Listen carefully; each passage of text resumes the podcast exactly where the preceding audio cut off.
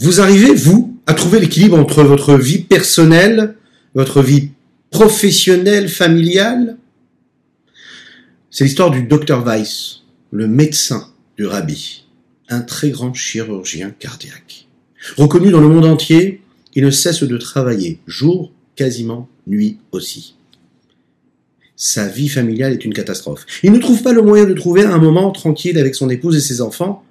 Les deux mondes sont importants pour lui, son monde professionnel et son monde familial. Il s'adresse au rabbi, il dit voilà, c'est très important pour moi de réussir professionnellement. Et puis je suis utile à la société. Et pourtant je n'arrive pas à trouver un équilibre dans ma vie familiale. Et mon couple.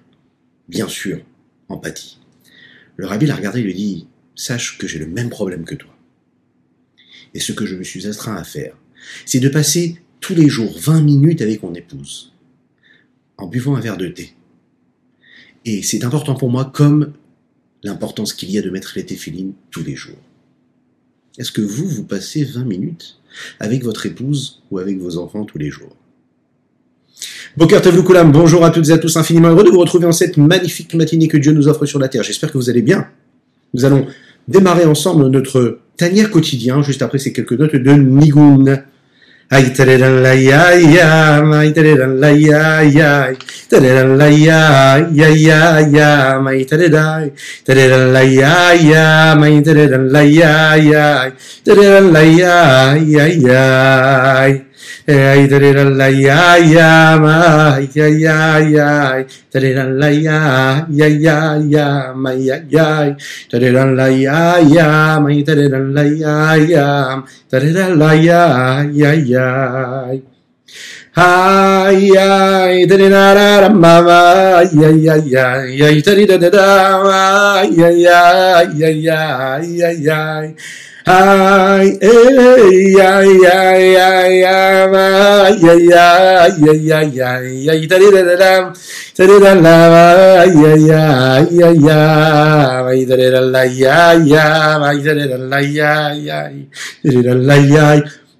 Chiridam ma da la di de da la la ya ya Aïe da di da da da da da da. Aujourd'hui, nous étudions pour la réfoua chez le Madavram Nissim Ben Sultan. Nous étudions les Nishpat Avimori, Rebreuven Benisser. Et une pensée très particulière aujourd'hui d'une personne qui était très proche de Avimori, Rebreuven Benisser. Un très grand batteur, monsieur Shlomo Sidbon Zichrono Ibracha, Shalom. Que la communauté francophone a dû connaître. Euh, une personne qui a donné sa vie pour pour la Torah, pour les mitzvot, qui a fait Teshuvah, et qui a euh, sacrifié son talent de grand batteur, qui jouait avec des grandes stars euh, de la scène parisienne, pour faire Teshuvah. Faire Teshuvah. Il nous a quittés il y a quelques années, euh, et c'était un 27 Tammuz, 27 Tammuz, justement, c'était d'ailleurs l'année dernière. Donc on a une grande pensée pour sa famille, Shlomo Silban, à la Shalom les petits gestes ont de grandes conséquences. C'est la raison pour laquelle vous connaissez le principe de l'effet papillon. Un petit geste ici, ça engendre et ça enchaîne et ça fait énormément de choses de l'autre côté du monde. Un petit geste, ça a beaucoup de conséquences. Imaginez si tous les jours de notre vie, nous les consacrions à l'importance des petits gestes. Oui, si on célébrait chaque jour de notre existence comme étant un jour où chaque petit geste, on est conscient des conséquences qu'il va pouvoir engendrer. Si on était dans cette conscience-là, on ferait très attention à ce que nous faisons, à ce à quoi nous pensons, à ce que nous regardons et à ce que nous disons. C'est un homme qui souhaite acheter une magnifique villa qui appartient à son prochain. Bon, vous connaissez le principe, c'est dans les dix commandements. C'est important de ne pas jalouser, de ne pas envier et convoiter le bien d'autrui. Mais il veut absolument acheter cette villa, elle lui plaît, elle est vraiment à son goût. Son prochain lui dit, son ami lui dit, écoute, t'es gentil, mais moi je ne veux pas du tout la vendre, cette villa. Alors, il s'assoit avec lui et il fait un petit lechaim, ce que nous n'avons pas encore fait, donc je vous souhaite un grand lechaim. Lechaim, lechaim.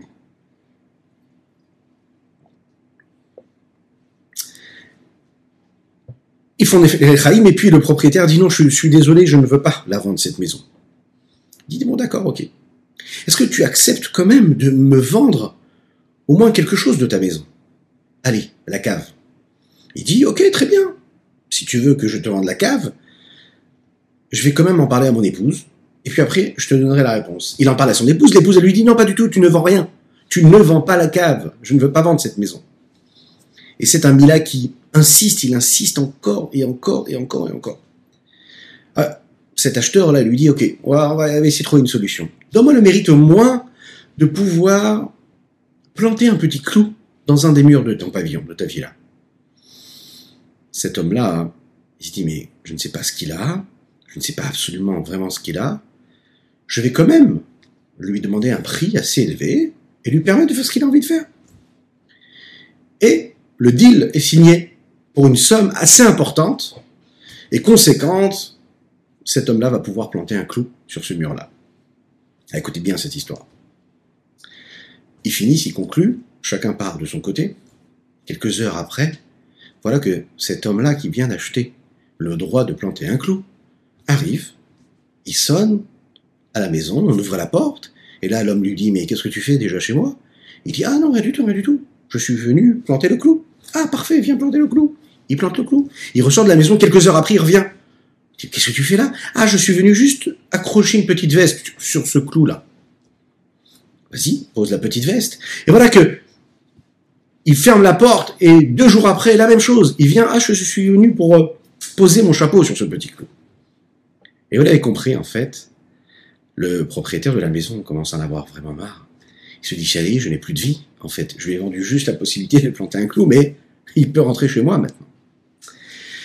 Alors il dit, regarde, c'est vraiment très très très très euh, difficile pour moi de vivre cela avec toi. Qu'est-ce qu'on va faire Tu vas prendre une petite porte ici, de l'autre côté de la maison, et quand tu auras besoin d'entrer, tu rentreras par cette porte-là, qui donne à la pièce où il y a le clou.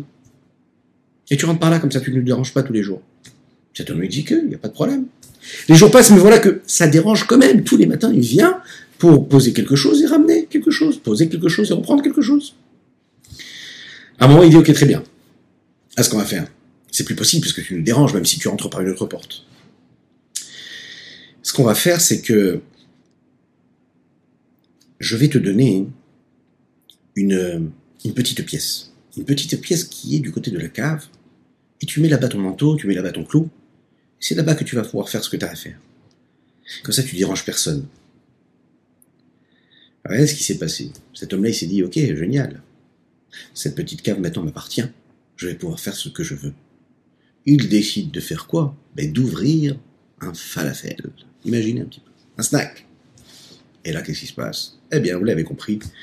Le propriétaire de la maison se rend compte qu'il y a les odeurs, et puis il y a les gens qui viennent acheter, et ceux qui partent, et ceux qui reviennent. Il a perdu toute la patience, son épouse aussi également. C'est une belle histoire hein, qui est assez longue, hein. mais en, tout cas, pour ceux qui réussissent à comprendre le, le, fond de cette histoire, ils comprendront en réalité ce qu'on doit y comprendre. Il va lui dire, regarde, prends tout, prends cette vie-là, prends-la pour toi, laisse-moi tranquille, laisse-moi vivre tranquillement.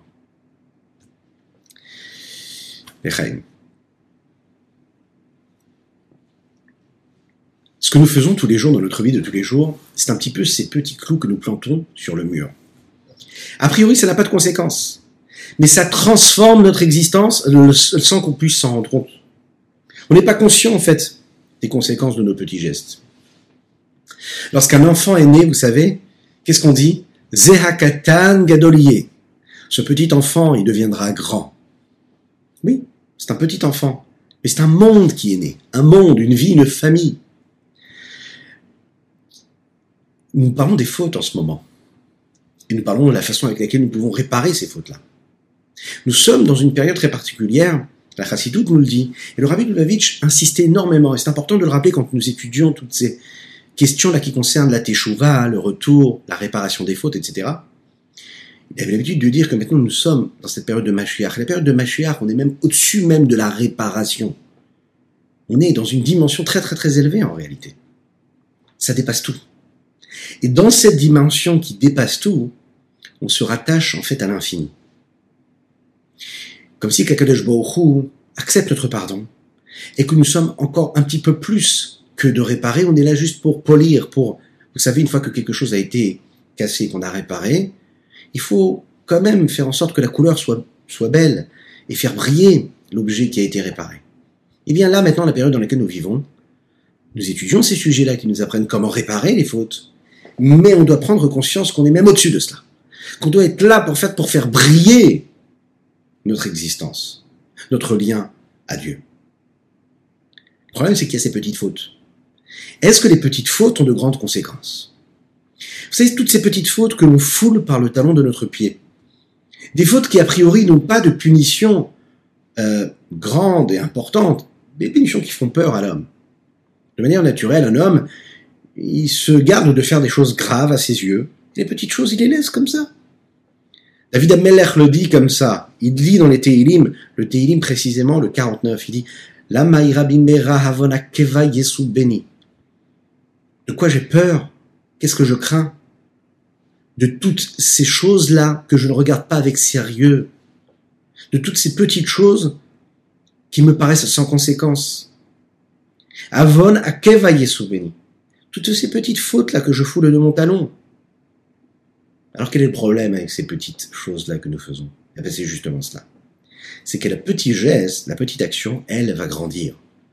Elle aura des conséquences qui sont importantes, qui seront grandes.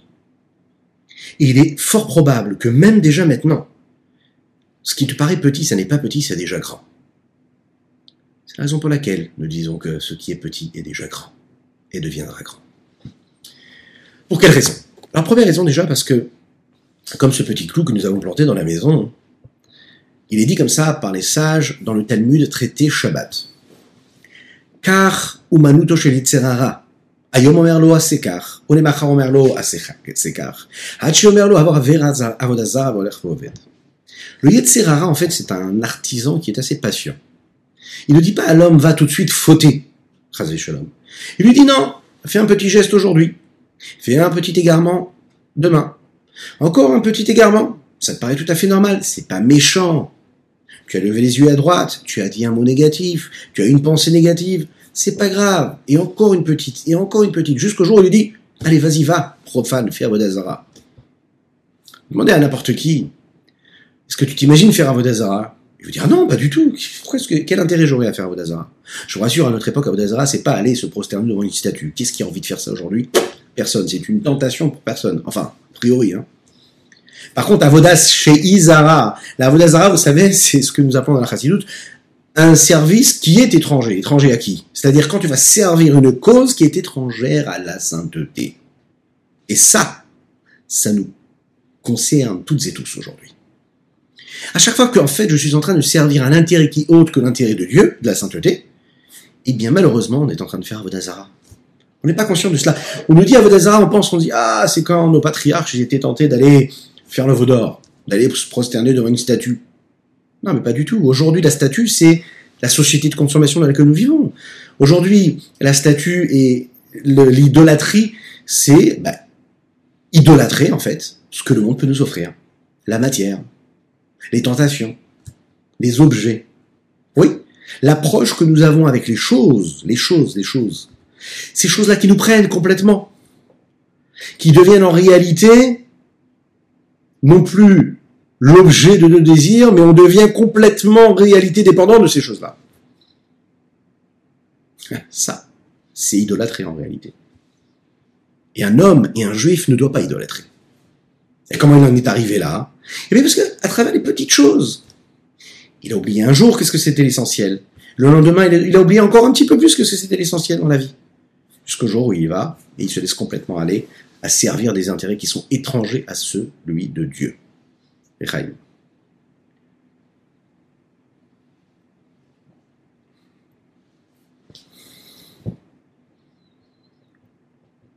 Vous vous souvenez de cette fameuse corde dont nous avons parlé dans le chapitre 5 Cette corde-là, qui est faite de ces 613 petits fils. Ils sont fins, ils sont petits. Vous savez que les petits fils, eh ben, on peut les couper très rapidement. Ce qui n'est pas le cas d'une corde qui est épaisse. Alors, les petites fautes, eh bien, elles coupent des petits fils de la corde qui nous rattachent à Dieu. Les grandes fautes, elles coupent des fils qui sont un petit peu plus grands.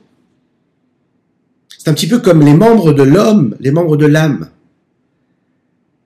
L'effet qui va être causé par ces petits gestes, c'est qu'à la fin, que Dieu nous en préserve, eh cette corde-là, elle n'est plus attachée.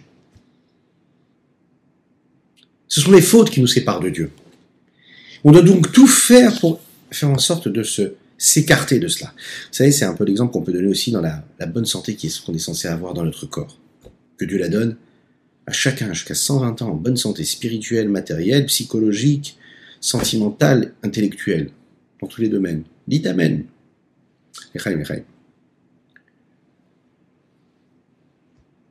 Il y a ces petites choses, vous savez, qui nous causent du dommage, qui causent du dommage euh, dans la vie de l'homme, dans sa santé.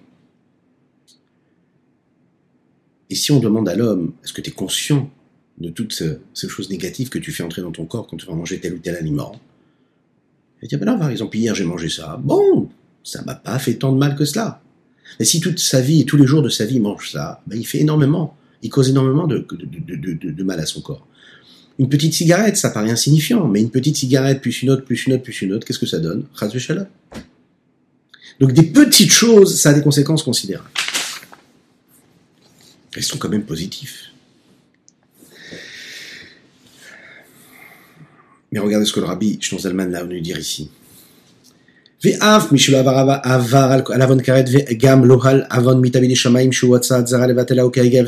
celui qui n'a pas fait une faute tellement grave, qui lui mérite normalement une mort céleste, que Dieu nous en préserve. Par exemple, celui qui fait sortir une semence inutilement de son corps, ou comme une avera comme ça, c'est pas aussi grave, mais une petite avéra qui lui paraît insignifiante. On dit ici, afal pichen, quand même, mais achar shen pogmi valeshama, Puisque ces fautes-là, même si elles sont petites, elles font des tâches, elles abîment la neshama, l'âme et l'âme divine. Comme on a dit, comme quand on coupe les petites euh, fils, les petits fils qui, qui constituent cette grande corde dont nous avons parlé. Il faut savoir que le fait de multiplier les petites erreurs et les petites avéras, eh bien, à la fin, ça donnera aussi grave qu'une grande avéra. Qui grave, qui a des conséquences graves au, niveau de la, punition de cette avéra.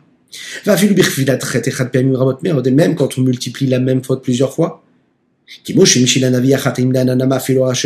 comme le prophète en a parlé, et a comparé cela à un nuage qui lui obscurcit et cache et voile la lumière du soleil. Oui, la lumière du soleil ne disparaît jamais.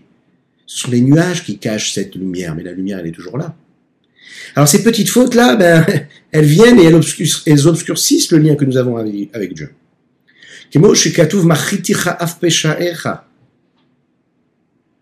J'ai effacé comme une nuée tes fautes. Des fautes graves, Amavdin, Ben Plimit, Ashpat,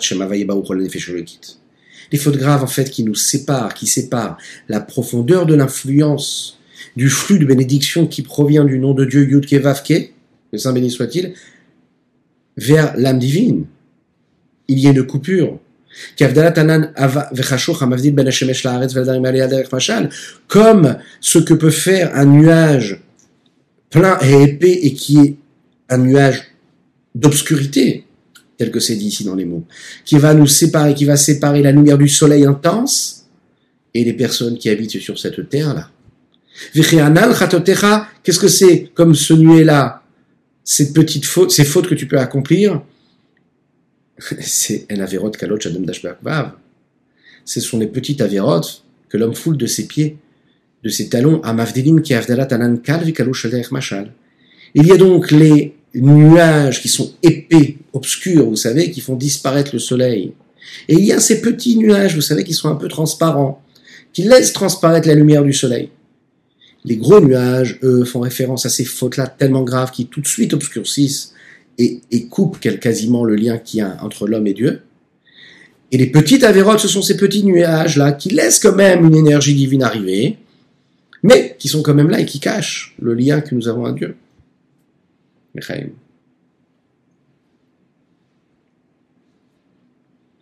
Le rabbi de Lubavitch a raconté cette histoire-là. Le Sitishri Tafshin Lamed Vav. Une petite fille dont la petite copine a réussi à influencer, à l'influencer en jouant avec elle au jardin d'enfants.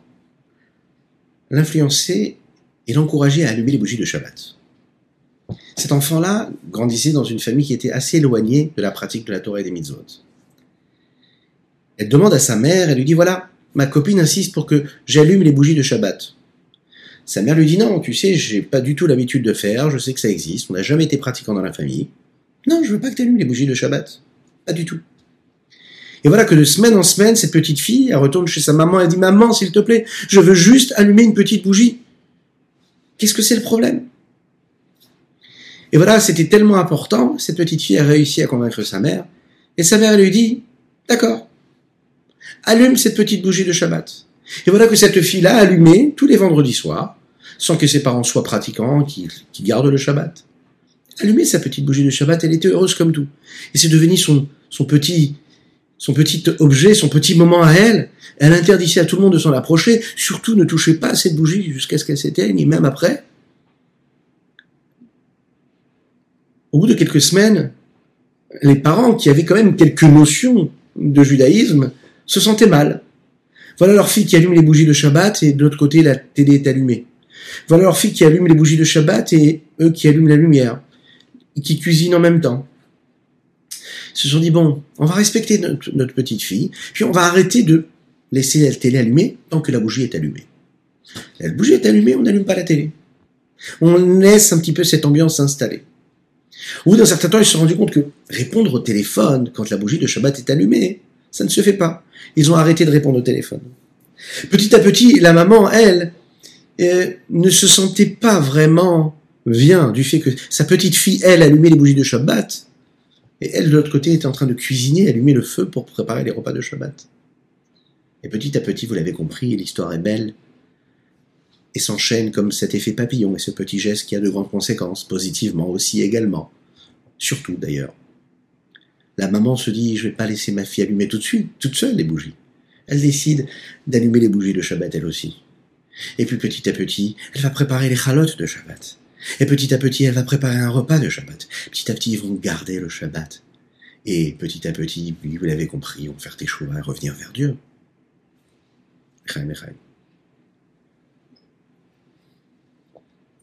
Une petite flamme, une petite bougie.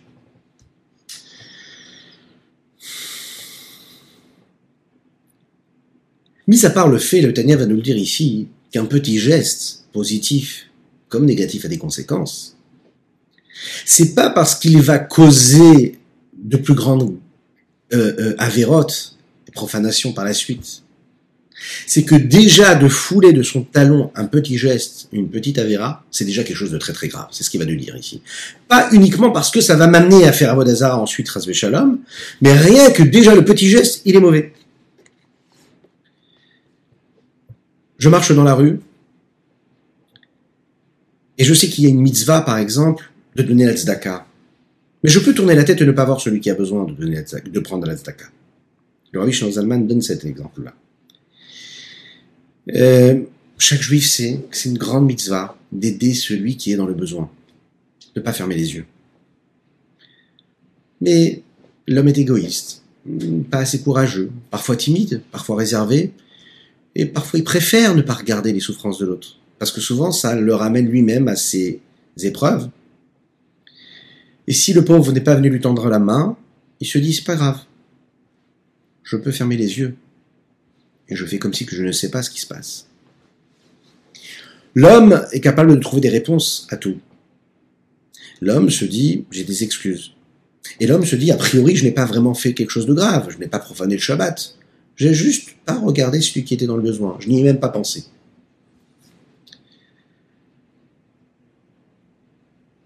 La Torah dit comme ça, dans le Chumash Devarim, Lo ametz et levavecha,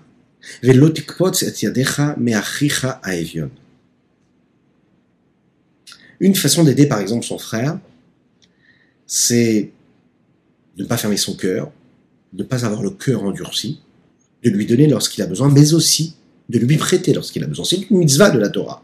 Tu sais que quelqu'un a besoin, qu'on lui prête de l'argent, prête-lui. Sois présent quand il a besoin de toi. Fais cet effort.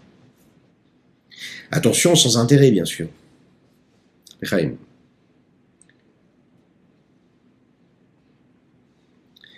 Écoutez bien ce que la Gemara, le Talmud Ktubot dit.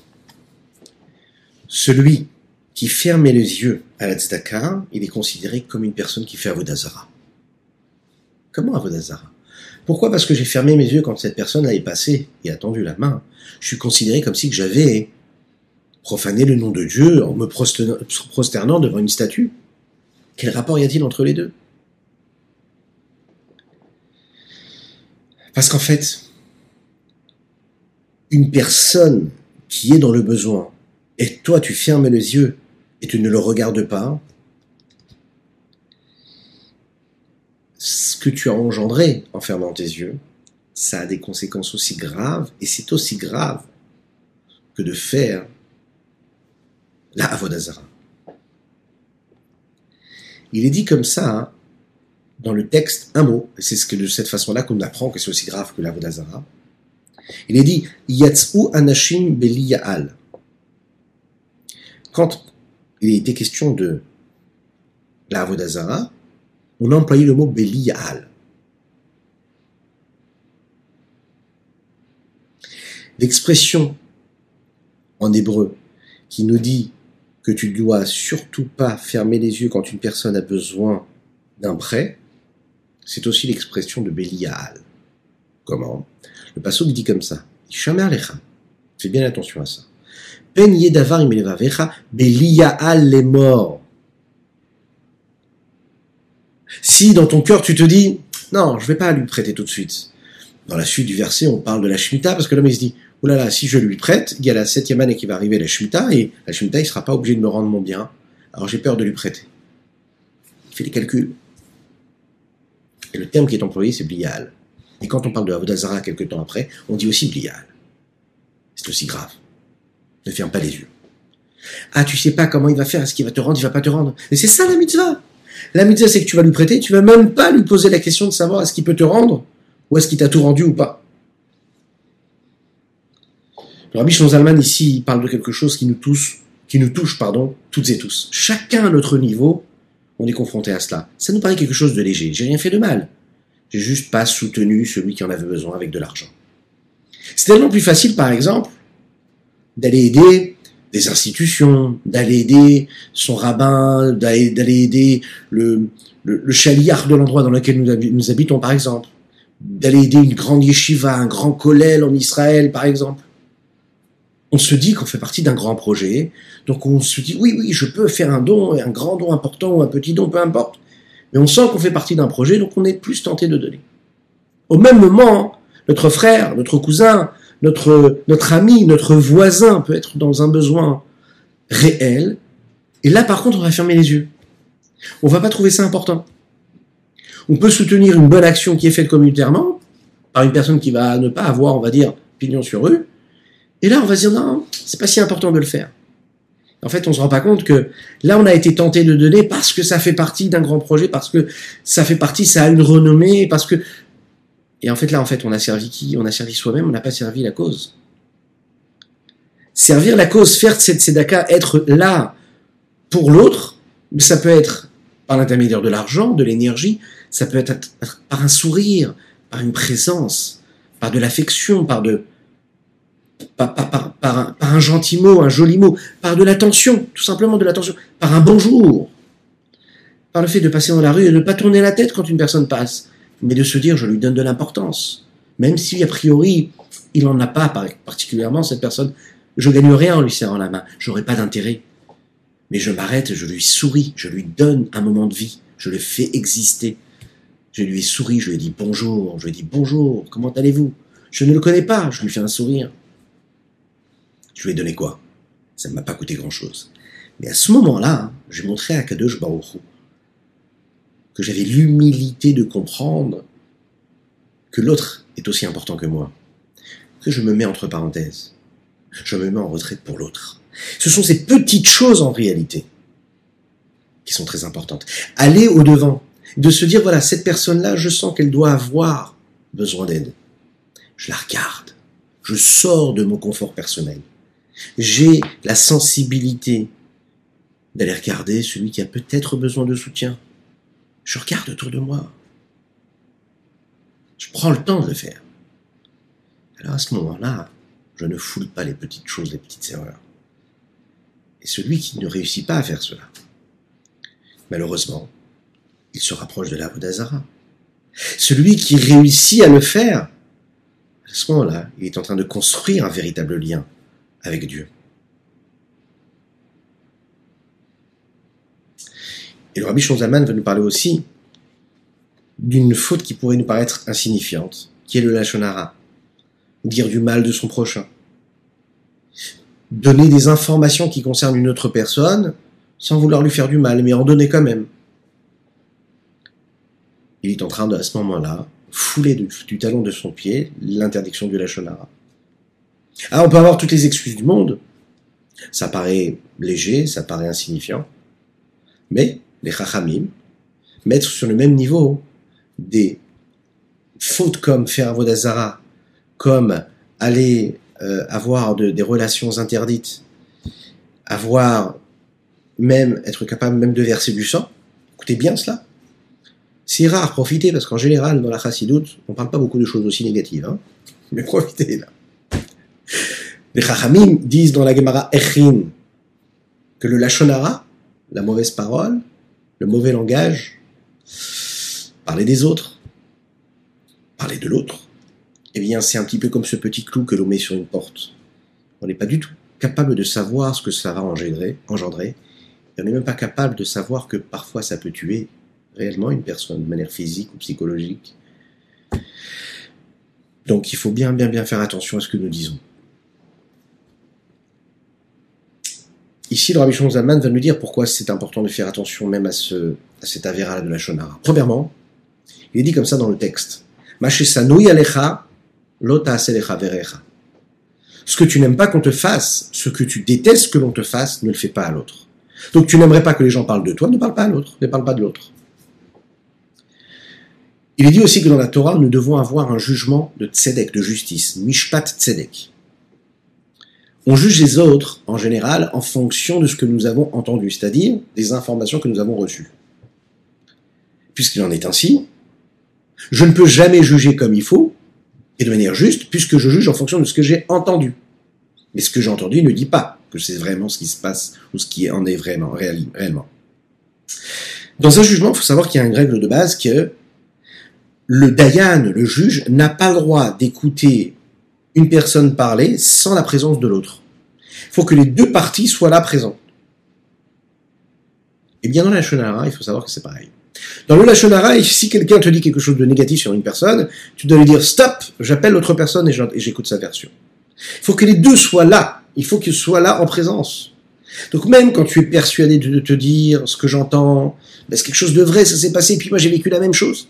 Ou bien quand tu vas ouvrir la bouche et tu vas commencer à dire des choses négatives, et tu as toutes les raisons de les dire, parce que tu as vécu quelque chose de difficile, et puis et puis et puis c'est tellement grave, et que l'autre il a vécu la même chose que toi. Et on est confronté tous les jours, et, et, la vie elle est tellement dure, et des fois c'est tellement lourd de porter ce qu'on a vécu qu'on a besoin de le sortir, et puis d'évacuer, et puis de dire voilà t'as vu ce qui m'a fait de mal, et comment il s'est comporté, et puis l'autre il va dire mais moi aussi il m'a fait ça. Et, on se dit mais c'est tellement vrai, j'ai pas besoin qu'il soit là pour dire l'inverse. Et puis il est tellement mauvais qu'il va certainement dire l'inverse, il aurait une autre version. Mishpat Tzedek. Si le juge était là, il n'aurait pas écouté ce que tu avais à dire, ce que tu aurais à dire. Il aurait demandé à l'autre partie d'être présente.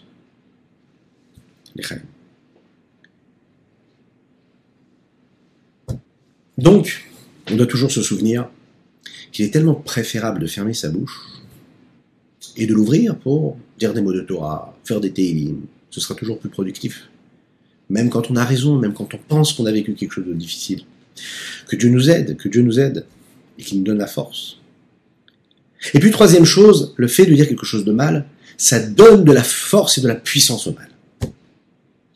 Le but de la parole, son objectif, c'est de dévoiler, nous avons déjà étudié ensemble, euh, et kabbalistiquement parlant, qu'est-ce qui se passe quand on parle. Et par définition, la parole, c'est la malroute, c'est le fait de dévoiler quelque chose qui est caché à l'intérieur je dévoile à l'autre. Lorsque je parle de quelque chose de négatif, eh bien, je suis en train de prendre ce clou-là et je le, en l'enfonce, mais très très fort, très puissant. Et les conséquences vont être phénoménales.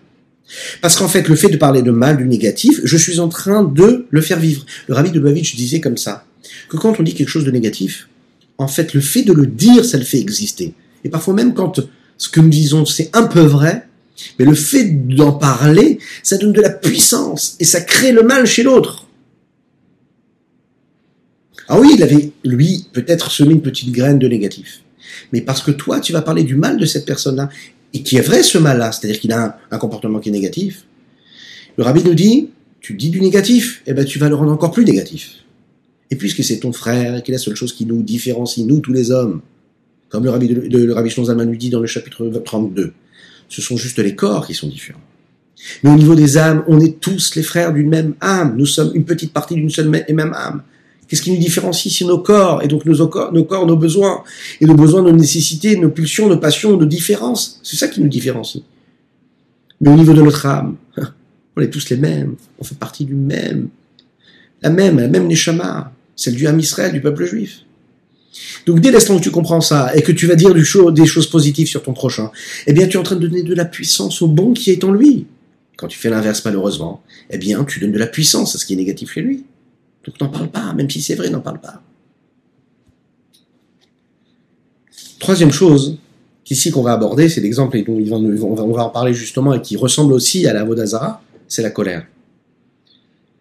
On a cette tendance-là, malheureusement, à se mettre en colère contre une personne qui va à l'inverse de notre volonté. Oui, on a du mal à encaisser, à accepter, c'est difficile. Chachamim nous disent comme ça, et le Zohar le rappelle. Tout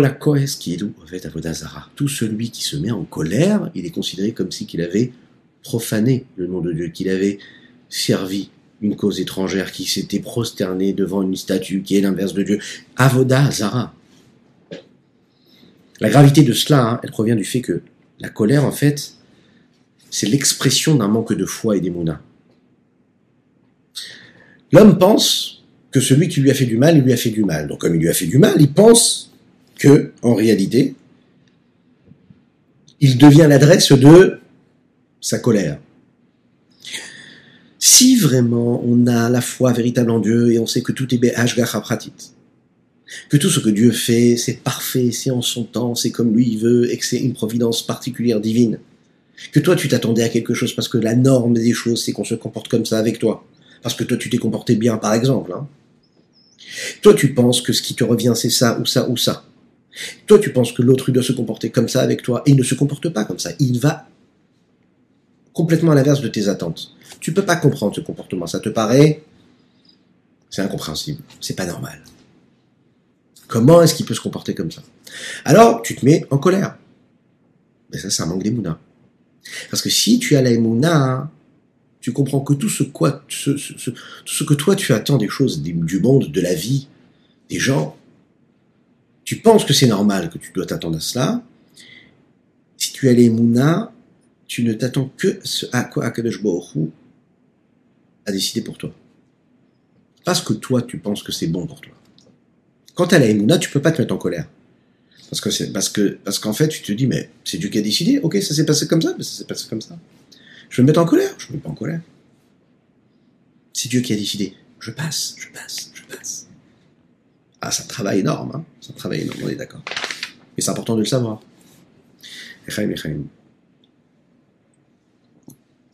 Tout ce que Dieu fait parfait en son temps. C'est Dieu qui fait tout. Et puisqu'il le fait, c'est que c'est bien.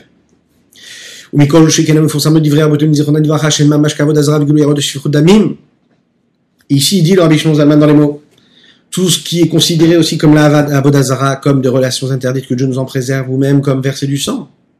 Comme par exemple, ah, celui qui voile ses yeux de la tzedaka. Ne te retiens pas de donner la tzedaka.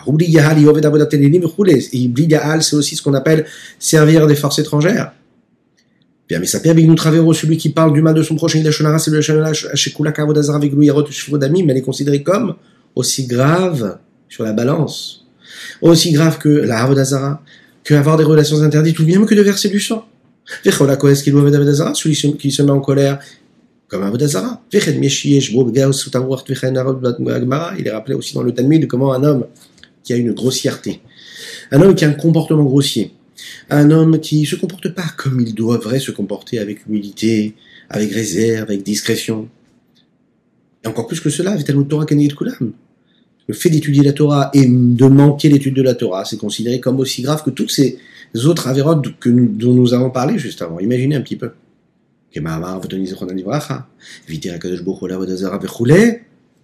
Dieu a été capable d'accepter qu'une personne fasse un Vodazara. Mais il n'accepte pas qu'un homme qui puisse étudier la Torah n'étudie pas la Torah.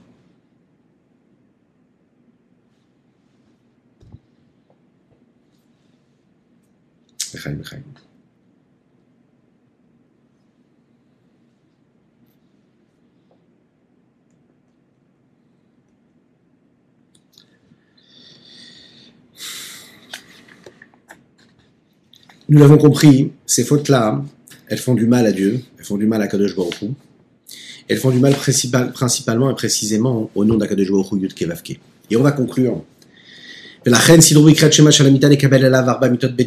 savez, ceux qui font, et ils doivent le faire, on doit tous faire, ce que nous appelons le Kriyat Shema Shalamita. Kriyat Shema Shalamita, c'est à la fin, juste après Arvit, un Kriyat que nous disons juste avant d'aller dormir. Et là-bas, on dit un Yehi c'est-à-dire un texte qui fait référence à tout ce que nous sommes capables et tout ce que nous faisons et nous causons comme négatif, comme mal sur notre âme quand on fait telle ou telle faute. Et qu'on est considéré comme passible de telle ou telle peine. Et quand on dit ce texte-là, on est en train de dire à Kadosh Baruch on lui demande à Dieu, il lui dit, regarde, je te demande par cette prière-là de me pardonner.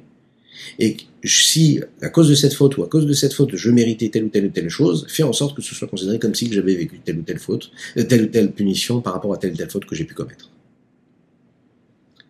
Écoutez bien ce qui est dit ici. Milvad. Mis à part le fait que d'après la Torah Takabala, tout celui qui abîme le Yud, la lettre Yud du nom de Yud Kevavke, et nous l'avons dit à chaque fois qu'on fait quelque chose de négatif qui correspond, puisque notre énergie correspond au nom de Dieu, donc on abîme quelque part le nom de Dieu. Tout celui qui abîme le Yud, il est Chayav Skila, il doit être tué, normalement. Et celui qui abîme la deuxième lettre, la lettre E, c'est encore une autre mort qui est appelée la Srefa. On va pas du tout rentrer dans ces détails. Non, je n'ai pas tellement le courage. Ou Beot Vav, et celui qui abîme la lettre Vav, qui Vereg, une autre forme de mort. Ou Beot Eacharona, et celui qui abîme la dernière lettre du nom de Dieu, Yud le dernier, qui trahit Frenek. Il est aussi Chayav, il est aussi passible d'une autre mort aussi, aussi grave et aussi terrible. Ve'amevatel Kriyat est celui qui devrait dire le Kriyat et qui ne dit pas Kriyat. Il est resté au lit le, matin, il n'a pas dit Kriyat toute la journée. Que Dieu nous en préserve. On parle pas d'une personne qui ne sait pas qu'elle doit dire le Kriyat. Une personne qui sait qu'elle doit dire le Kriyat. Et il n'a pas dit le matin, il n'a pas dit le soir. Ou bien, il n'a pas mis les tefilines, que Dieu nous en préserve. Ou tefilin biot et. Celui qui ne met pas les tefilines, alors à ce moment-là, il abîme le et du nom de Dieu. Tzitzit, et celui qui ne met pas les tzitzit, il abîme la vave du nom de Dieu. Ou tefila, celui qui ne fait pas la tefila biot et, il abîme le et du nom de Dieu, etc. Mais là, il doit comprendre en réalité que c'est ce qui se passe pour toutes les autres fautes, pour l'éventail et, toutes les nuances qu'il y a dans la pratique de la Torah et des mitzvot et de toutes les vertus que nous ne devons jamais enfreindre, que Dieu nous donne la force et de réussir à le faire l'effet papillon. Et c'est avec ces mots-là qu'on va conclure notre année du jour. Les petits gestes, les petites choses que nous faisons. Si on est capable de proclamer chaque jour de notre vie comme le jour, le jour, le jour des petites actions. De se dire qu'à chaque fois, chaque petit geste que je vais pouvoir faire aura des conséquences considérables. Je vais me rappeler ce que Maïmonide dit, que le monde il est fait comme ça. Il y a une balance.